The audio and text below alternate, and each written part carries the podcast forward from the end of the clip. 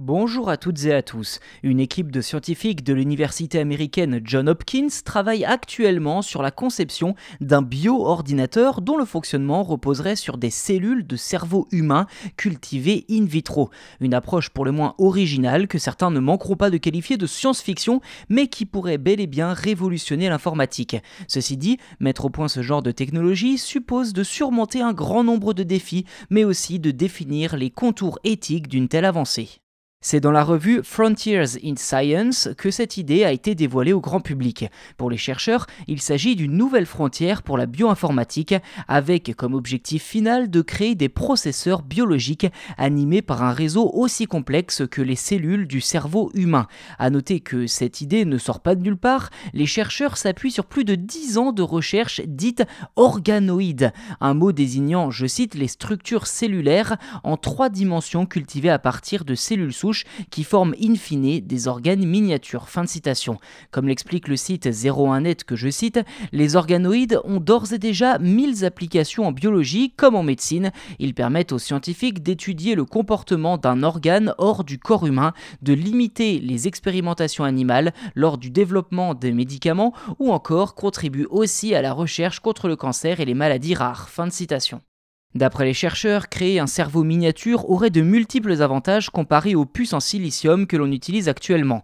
Je cite, Les cerveaux humains sont plus lents que les machines pour traiter des informations simples comme les mathématiques, mais ils surpassent de loin les machines dans le traitement de l'information complexe. Fin de citation. Autre avantage, ils consomment beaucoup moins d'énergie. Pour résumer la pensée des chercheurs, un cerveau humain aurait des performances proches d'un ordinateur tout en consommant moins d'énergie. Mais avant que leur invention aboutissent, les chercheurs devront relever plusieurs défis. Tout d'abord, cultiver des organoïdes complexes, car à cette heure, ceux obtenus par l'université américaine ne comportent que 100 000 cellules, soit 3 millions de fois moins qu'un cerveau humain. Il faudra aussi doter ces organoïdes de systèmes vasculaires afin d'irriguer les cellules pour éviter que les tissus ne nécrosent. Et enfin, réussir à capter et à enregistrer les réponses de ce processeur biologique.